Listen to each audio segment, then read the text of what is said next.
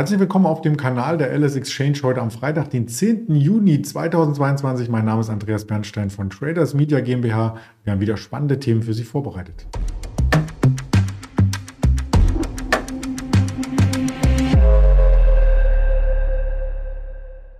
Wir sprechen über verschiedenste Themen heute wieder mit einem Händler von der LS Exchange. Diesmal ist der Daniel hier zu Gast, den ich recht herzlich begrüße. Hallo Daniel. Hallo, ich grüße dich. Moin, moin. Ja, wir beginnen natürlich mit dem Risikohinweis, denn all das, was wir sagen, ist reine Information, keine Anlageberatung, keine Handelsempfehlung. Ja, und beim DAX, da fragen sich einige natürlich, ähm, wo kann man denn da handeln? Vor allem auf der Long-Seite am Montag zu Pfingstmontag standen wir noch bei 14.700 Punkten und jetzt unter 14.000. Das ging rasant, oder? Äh, absolut, genau. Also ich habe es mir auch nochmal den Wochenchart angeschaut. Die kompletten Gewinne, die wir bis zur Mitte der Woche äh, errungen haben, sind futsch. Und nicht nur das, wir sind jetzt deutlich in negatives Terrain abgerutscht. Es war bis eben ein Kampf um die 14.000 Punkte Marke im DAX. Äh, es sieht im Moment so aus, dass wir die verloren haben. Wir sind leicht runter bei 13.975 Punkten. Ähm, aber im Moment ist es ja noch früh und ähm, wie gesagt, ich schließe nicht aus, dass wir auch im weiteren Tagesverlauf die 14.000 nochmal von oben sehen.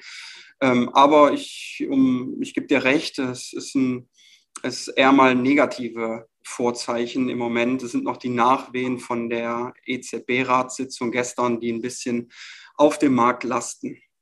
Mhm. Die EZB hat ja nichts getan, also hat natürlich viel erzählt, logischerweise in Persona Christine Lagarde in der Pressekonferenz. Aber je länger sie gesprochen hat, desto tiefer fiel der Markt gestern.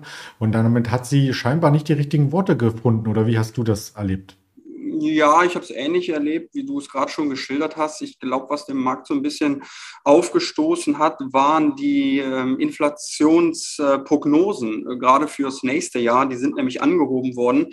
Ähm, das hat so ein bisschen, ein bisschen aufgestoßen, weil es war ja lange Zeit, die Wortwahl war sehr verhalten, was die Zinsschritte angeht. Und da rudert man jetzt ein bisschen zurück. Aus meiner Sicht hat man die, die, das ganze Inflationsthema ein bisschen unterschätzt. Man hat immer davon gesprochen, es ist temporär und die wäre auch nicht so hoch.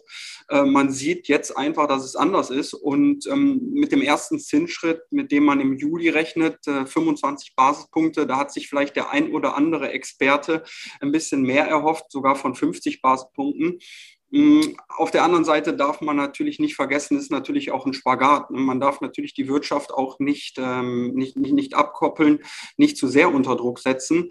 Ähm, und ja, das ist jetzt, wie gesagt, ähm, eine schwierige Lage, möchte ich mal sagen. Man sieht es auch daran, man hat ein bisschen Sorge, dass wir auch in so eine Lohnpreisspirale kommen. Ähm, die IG Metall, die fordert ja auch schon 7% Lohnerhöhung. Man sieht es hier und da an Warnstreiks gerade äh, gestern noch ein großes Thema, Warnstreiks der Hafenarbeiter, kommt natürlich auch zur Unzeit. Und ähm, wie gesagt, dieses ganze Thema bewegt uns im Moment sehr. Und ähm, da möchte ich auch noch auf, auf einen anderen wichtigen Termin hinweisen.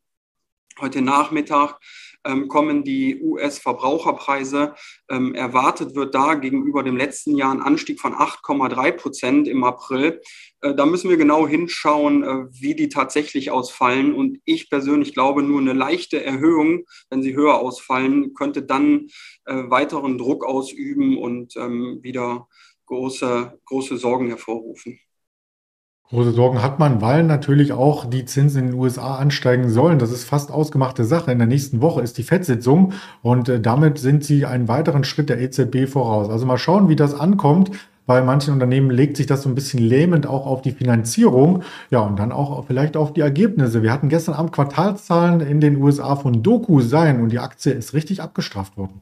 Ganz genau. DocuSign, ein Softwareunternehmen, was spezialisiert ist auf äh, digitale Verträge, auf äh, elektronische Unterschriften. Ähm, und die Quartalszahlen kommen nicht gut an. Anders kann man sich natürlich auch die, die minus 25 Prozent nicht erklären. Ähm, man hat einen Gewinnrückgang zu verzeichnen. Erwartet war von den Wall Street Analysten ein Gewinn von 46 Dollar Cent. Im letzten Quartal geworden sind es 38 Dollar Cent. Ähm, das war eine Enttäuschung und auch der Ausblick für die nächsten Quartale ist relativ mau. Man möchte zwar weiterhin vom Umsatz her wachsen, aber nicht mehr in den Sphären, die ursprünglich erwartet waren. Ähm, und das Ganze sorgt natürlich ähm, in dem Kontext für, eine deutliche, für einen deutlichen Kursrückgang. Ähm, wenn man sich die Aktie anschaut, in den letzten Monaten oder in den letzten zwei Jahren war es natürlich auch ein Corona-Profiteur.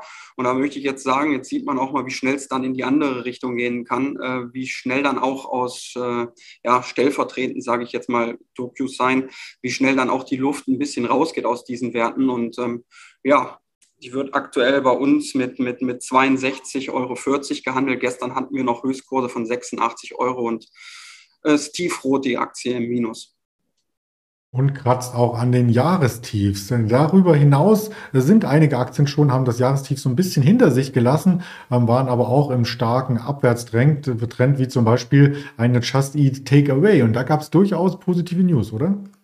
Genau, da gab es heute, muss man sagen, seit, seit Wochen mal wieder positive News. Auch da, wenn man sich den Chart anschaut, ist eher, würde ich mal sagen, ein Trauerspiel die letzten Monate. Aber jetzt gibt es positive Signale. Ähm, man hat die US-Tochter ins Schaufenster gestellt, sage ich mal. Also sind noch Kreisemeldungen, sind im Moment noch Gerüchte.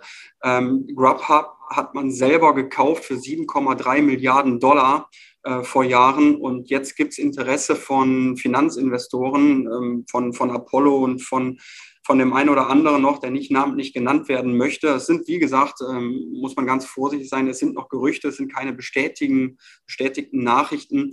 Und ähm, man hofft, wie gesagt, diese, diese Beteiligung vielleicht wieder zu verkaufen zu einem, äh, zu einem adäquaten Preis. Wobei, wo ich gerade über Preis spreche, äh, da gehen, glaube ich, die Bewertungen weit auseinander. Man ist äh, im Markt sehr, sehr vorsichtig, was die Bewertung betrifft. Also man glaubt nicht daran, dass man diese 7,3 Milliarden, die man damals dafür bezahlt hat, auch wieder bekommt.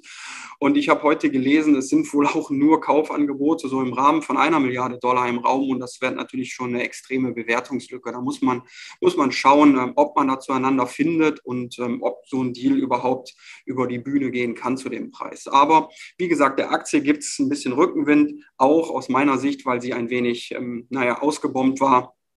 Und dann sorgt natürlich solche positiven Nachrichten dann auch für ein kleines Kursfeuerwerk von, von, von 8 Prozent. Und ja, jetzt steht die Aktie zumindest wieder bei über 22 Euro gegenüber dem Schlusskurs von 20 Euro gestern. Das ist ja schon mal was und äh, da ist jedes äh, Kursplus äh, willkommen nach so einem Abwärtstrend. Eine andere Aktie, die sich daraus schon befreit hat, ist die Bayer-Aktie. Über Jahre haben wir hier im Abwärtstrend immer wieder berichtet über die entsprechenden Gerichtsverfahren in den USA. Nun ist ein weiteres positives Puzzlestück erreicht worden. Richtig, genau, du hast es angesprochen. Auch man gewinnt jetzt den, den dritten Fall oder eine Klage, was heißt gewinnt? Eine Klage ist abgewiesen worden vom Gericht in Missouri.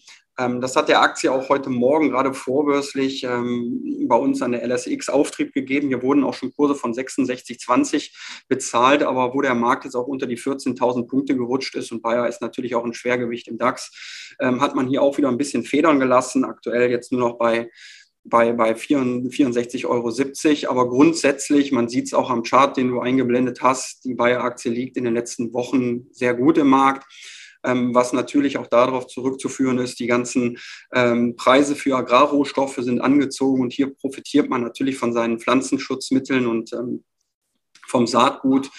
Ähm, was, was äh, bei der Bayer-Aktie noch, äh, noch wichtig ist, was man vielleicht ähm, ein Auge drauf haben sollte, eventuell heute oder auch Montag gibt es äh, ein Statement vom Supreme Court in den USA. Da kommt ja noch die Entscheidung, ob der Supreme Court eine Klage annimmt, ja oder nein. Ähm, und dann muss man schauen, wie es weitergeht, ob, ähm, ob die, die, die Rückstellung, die man gebildet hat, man ist ja bei Bayer relativ zuversichtlich, dass die ausreichen und eventuell, wenn der Supreme Court eine Klage annimmt, ähm, wie er dann in, in Zukunft entscheidet. Wie gesagt, immer noch im Raum steht die Frage, ob Glyphosat, Roundup, ist ja hier ein Mittel davon, ob es krebserregend ist, ja oder nein. Und ähm, die Bayer-Aktie bleibt weiterhin spannend. Das heißt, über die werden wir auch in Zukunft noch äh, mehr sprechen. Du hast schon die Wirtschaftsdaten heute so ein bisschen vorgetragen. Ähm, die werden 14.30 Uhr anstehen. Ich habe die Übersicht hier auch noch einmal mit reingereicht. Dann 16 Uhr aus den USA noch das Uni äh, Michigan Verbrauchervertrauen, was zusammen mit der Nachrichtenagentur Reuters erhoben wird. Und zum Wochenausklang wie jede Woche die COT-Daten zu den Optionen und Futures im Rohstoff- und Indice-Bereich. Ja, und verschiedenste Social-Media-Kanäle stehen natürlich auch übers Wochenende bereit. Von Informationen. Dann wünsche ich dir an der Stelle auch schon mal ein schönes Wochenende. Vielen Dank für deine Expertise, Daniel. Sehr gerne. Bis dann. Tschüss. Ciao.